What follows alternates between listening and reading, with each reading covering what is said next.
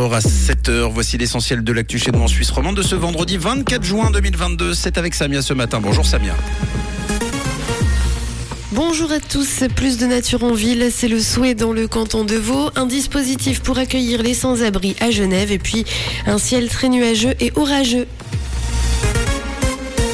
Améliorer la biodiversité, c'est l'objectif que l'on s'est fixé dans le canton de Vaud, le tout deux ans après le lancement du plan climat.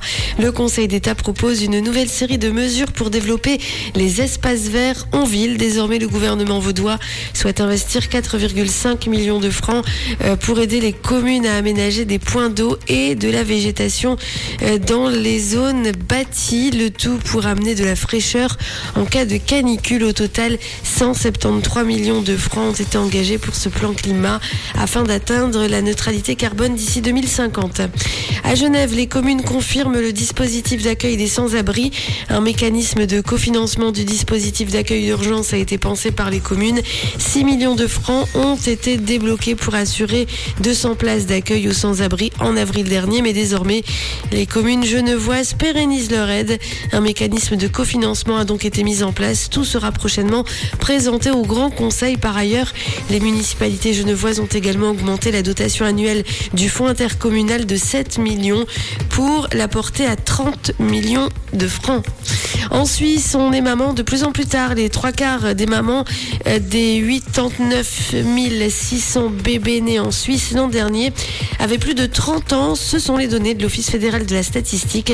Pour 71% des naissances, les mères avaient entre 30 et 40 ans. Instagram veut contrôler l'âge des utilisateurs grâce à l'intelligence artificielle. Le système fonctionnera grâce à la reconnaissance faciale.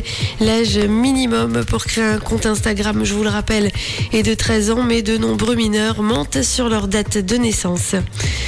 On ne les avait jamais vus comme ça. Charlène de Monaco a fait une apparition remarquée à Oslo avec son époux, le prince Albert, avec de rares marques d'affection qui ont donc marqué cette visite officielle au roi Harald V. Et pour cause, le couple monégasque a été surpris en train de s'embrasser avec passion.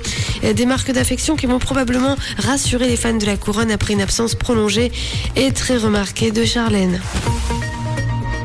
L'instabilité demeure au programme de ce vendredi avec des températures en baisse, de rares éclaircies et des averses fréquentes. Les températures autour des 22 degrés au maximum à Genève, à Nyon et à Morges, 22 degrés aussi à Lausanne, à Yverdon ou encore à Carouge. Très belle journée à tous sur Rouge.